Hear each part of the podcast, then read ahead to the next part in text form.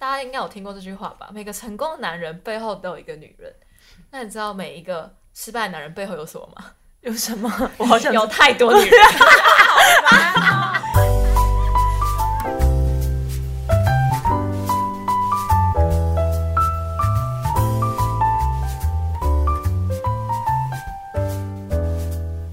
Hello，大家好，欢迎收听信仰好秀我是 Stephanie。我是艺兴，我是小叶。那大家应该如果有听到第三集的话，真的是非常的感谢对我们的支持。让我们来讲一下，我们为什么要叫这个名名这个节目名称好了。其实这个节目名称真的想超久的，就是 也会想改来改去还是改来改去的。对。啊，我们本来是想要叫做那个信仰五四三，对对对，因为我们真的就是讲讲一些五四三三的东西这样。可是没想到一搜寻啊，五四三好多人用哦，糟糕。对啊，不想跟别人一样，真的。所以就想说，那现在是蛮流行，就是什么东西很 chill 这样子，那我们就来叫做信仰好 chill 好了。因为朋友想说叫信仰好秋，因为秋就是哦有 chill 的感觉，然后又有那个 choice 哦，好 choice，信仰真是一个好 choice 这样子，对吧？好 chill 又好 choice，然后又好秋，就是就是因为你知道很多奇怪的信仰知识，就觉得很厉害这样。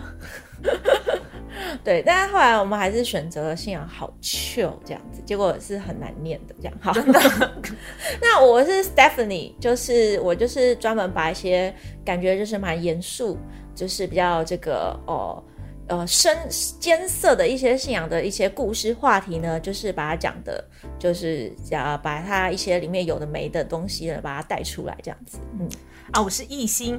我就负负负责拉歪别人的料子，没有，就负责收集各方笑话，然后在圣经当中呢找出很好笑的点，啊，这非常重要，一定要听到小笑话的部分才能结束。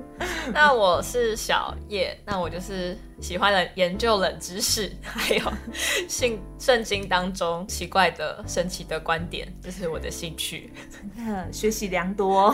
好的，好的，那我们有了这基本介绍之后，我们要正式来进入。我们今天第三集的内容喽。对，那今天第三集要讲什么呢？其实我们前两集就是讲了大卫嘛，那今天就是要来把大卫做个 ending。那 终于，终于大卫脱台前，你太激动，太激动。好，不是，但反正就是真的，大卫甚至里面就是有六十六章，真的超多，从青少年讲到老，他太伟大了。今天其实我们还是朋友要讲到他的结尾啦，但我们就是在这边告一个段落这样。那先前请提要一下好了，就是第一、第二集就是我们有讲到大卫他是怎么样从一个放羊的孩子、送便当的外送员，变成民族的英雄，然后呢又被自己的国王讨厌，然后流离失所，在旷野当中逃难了好几年。那上次我们最后应该是讲到哦，最后他真的他是十五岁被高嘛，被那个。就是被那个萨摩尔选中，然后被高，然后一直到他三十岁都还在逃难，对吧？逃了十五年，超了十五年。去年呃不是去年，上一集我们就讲到最后他真的很崩溃，但是他还是坚持继续前进，然后后来就扫罗就就就死掉了这样子，那所以。大卫呢，他就顺理成章，因为百姓其实还是很爱他的啦。然后他就真的成为了以色列的国王。所以他在他三十岁的那一年，哦，果然跟这个《论语》里面说的一样嘛，三十而立，太强了。其实三十是蛮年轻的啦，只是说他真的更年更小的时候就很很衰这样。他虽然很小就成名，但他也等待被磨了很久，然后才真的当上国王，对吧？那。就是等于说大卫的时机就到了嘛，那他就当当上了国王。那的确，大卫他就开始在以色列国做了很多的改变。嗯，哇，做了什么改变啊？听说叶星姐要分享约柜的故事哦。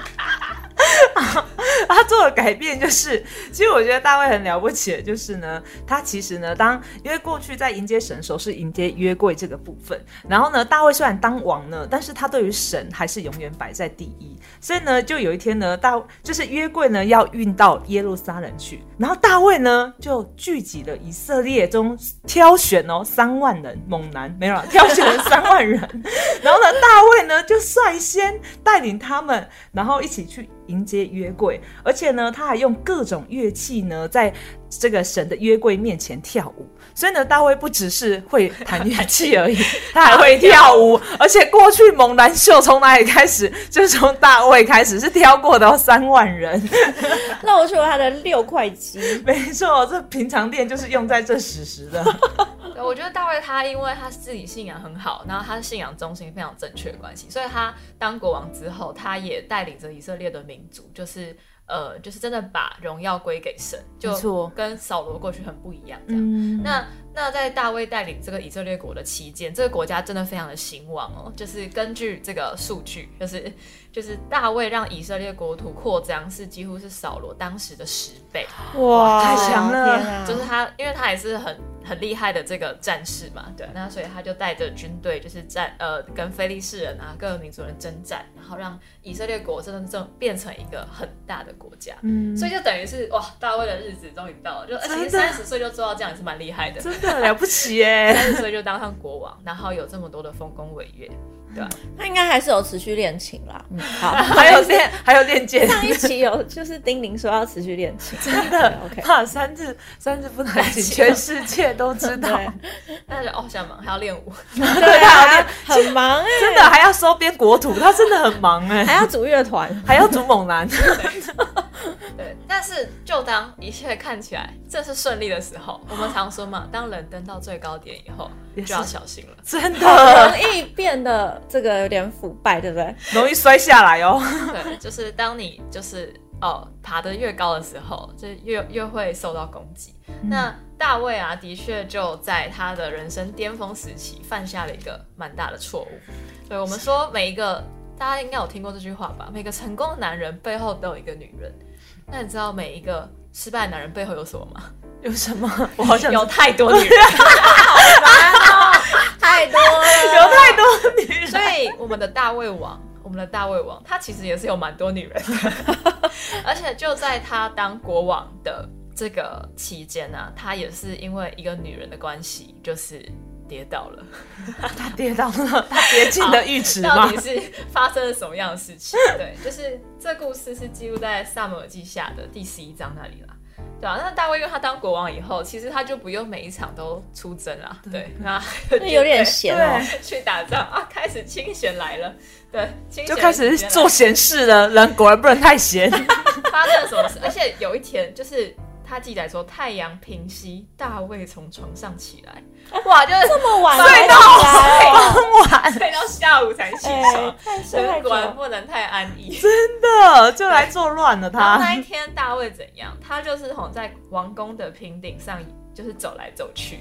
然后我就不小心看到一个妇人在沐浴，并且容貌甚美。天哪，完蛋了！美人计，真的，这历史故事真的很多都是这样，英雄败在美人的裙底下。那大卫他不止遇到了美人，而是遇到了沐浴中的美人。这其实我有去研究一下，呃，沐浴中的美人是特别有什么魅力吗？对啊。其实这不只是大卫，就是中国历史当中也有很多国王，就是特别喜欢沐浴的美女。什么贵妃出浴还是什么的？白居易写的那个唐朝那个。哦。反正他们其实对于沐浴是很讲究的。我说有一些就是皇，就是那个宫里的女神，对，因为沐浴就给人一种很。朦胧美，然后 好美哦，裸体耶，遐想。然后而且沐浴的时候怎样？就是你因为热水嘛，然后你的皮肤就会特别的透红，然后看起来就会特别的美。所以有人说沐浴后的女人是最美的。那大卫就是不小心看到了别人家的沐浴中的女人，他就啊啊内心就被挑动了。毕竟他还还毕竟还是个男人嘛，没错。那这个大卫啊，看到他以后就觉得哇，真的太美，然后就派人去打听说，哎，那个女人是谁？然后有人就说，哦，她是这个乌利亚的妻子拔示巴。哇，不过你们知道这乌利亚是谁吗？乌利亚，他。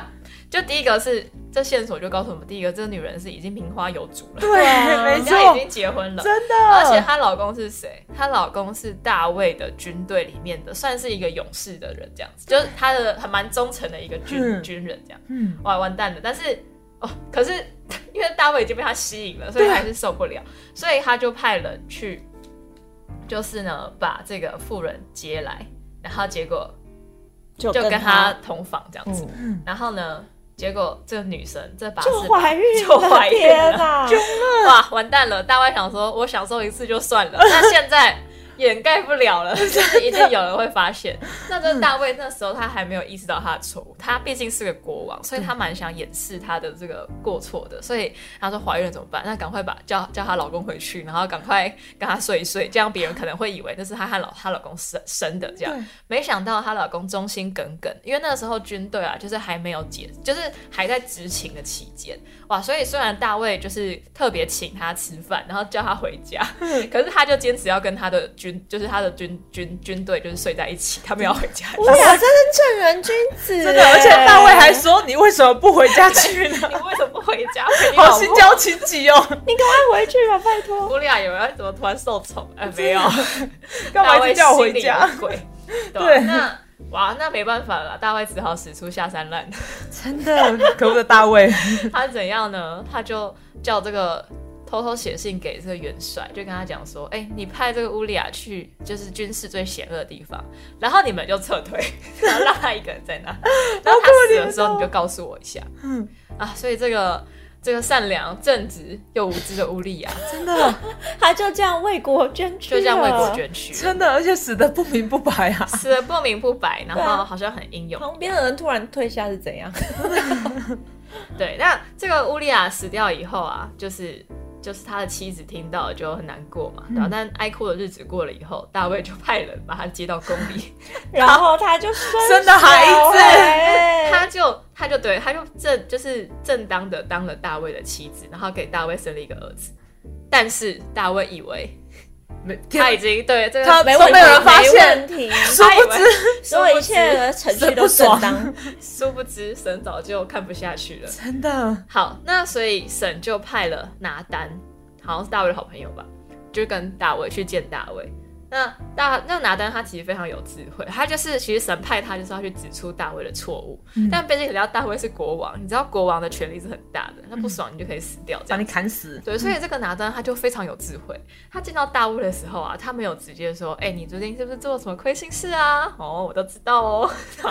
他没有这样，他先问大卫一个问题，假装要请示大卫。他就说：“啊，有一个城里有两个人，一个是很有钱人，一个是穷人。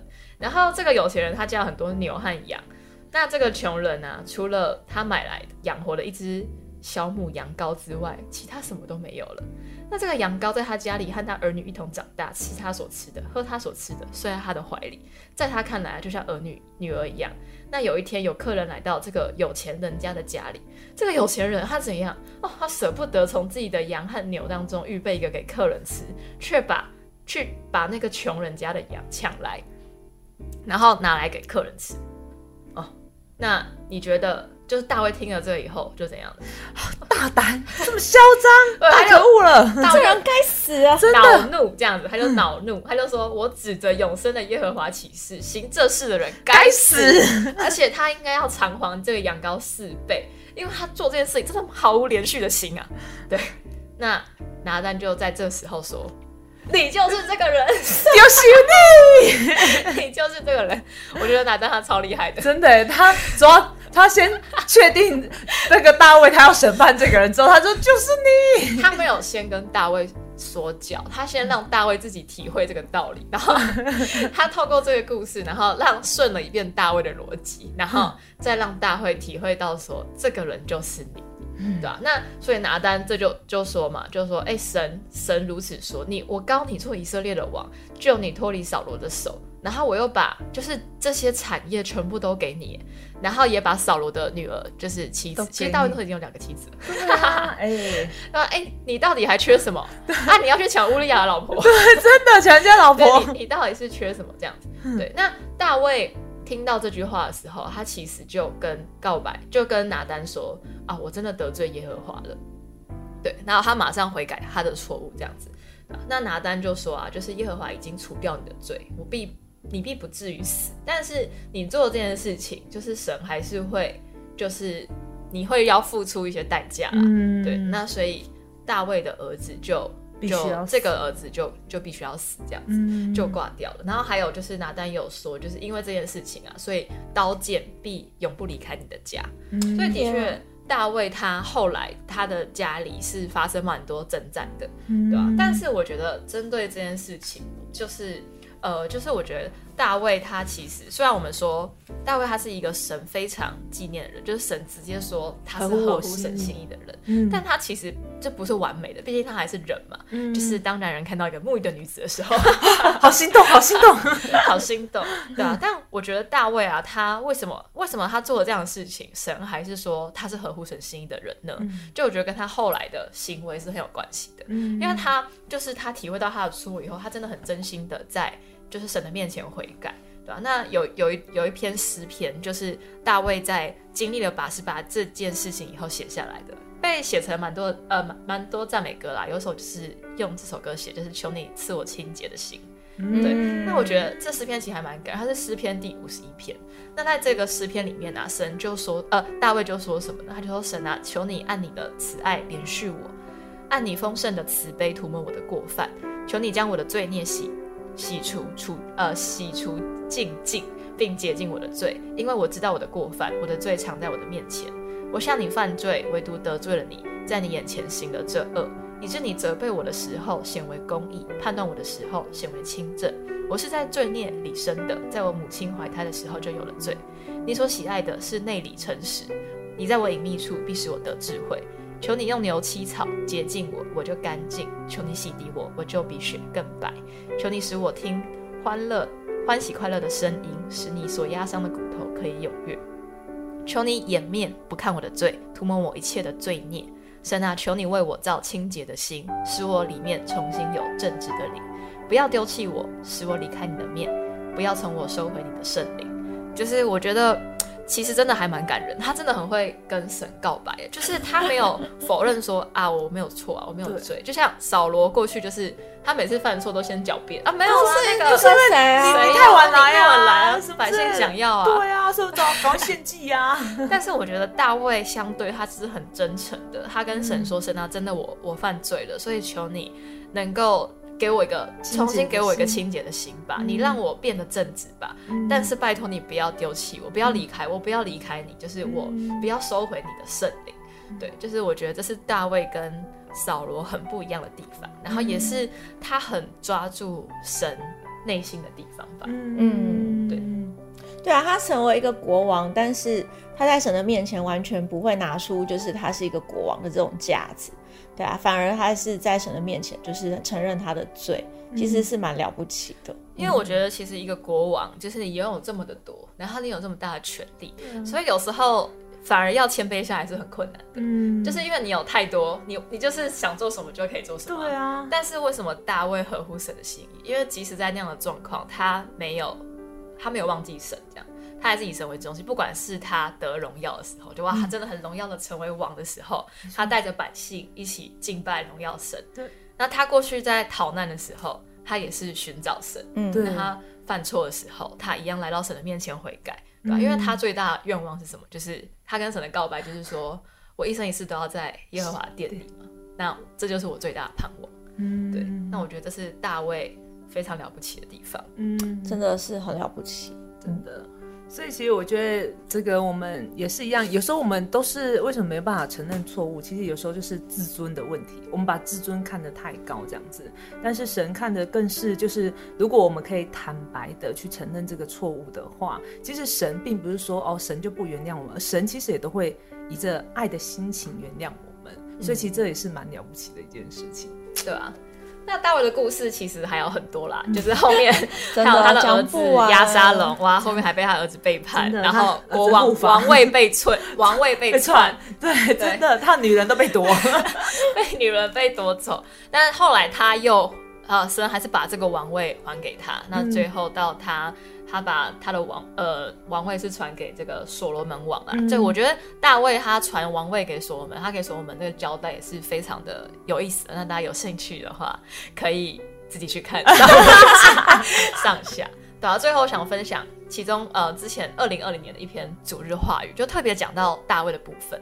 然后，那篇话语的主题是我将会解决，因为其实我们从大卫年轻的时候到老，就是他其实人生当中真的遇到非常多的问题，不管是信仰的问题，各式各样的，就是但是神都帮忙解开了，都帮大卫解决了。嗯，对啊，但其实神并不是随随便便的就帮大卫解开，而是大卫他总是向神祷告，寻找神。荣耀给神，总是爱神的关系，所以话语当中就说啊，他其实真的祷告非常的多，而且他也用这样的内心来治理百姓，嗯，对吧？所以神就像大卫一样，神也会为我们解决问题，但是我们一定要好好的，就是像像大卫一样，他总是向神拜托，然后总是很深刻的心交情急的线上祷告。对，那这个话语当中有提到说，就是大卫他的一个优势，就是他很会把他的心情传达给神。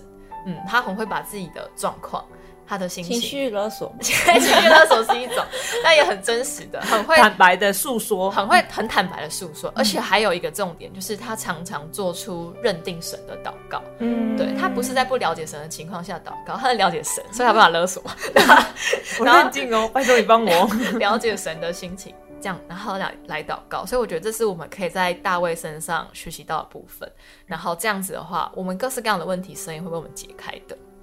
对对啊，真的有的人会觉得我不要麻烦神，我不要跟神讲好了。对啊，但是反而其实这样的想法是在神看来是有点奇怪的啦。其实我们真的是所有的一切都应该要交托给神才对。对，好的。那今天这就是我们大卫的分享哇，终于不小心就给他讲个三集，对吧？那希望大家很喜喜欢这样子圣经人物故事的分享。那有什么样的想法，也可以留言给我们，或是哎私信我们，告诉我们哎你的想法。那喜欢的话，希望你可以给我们的频道五颗星，然后分享给更多的朋友。那我们就下次见啦，拜拜拜。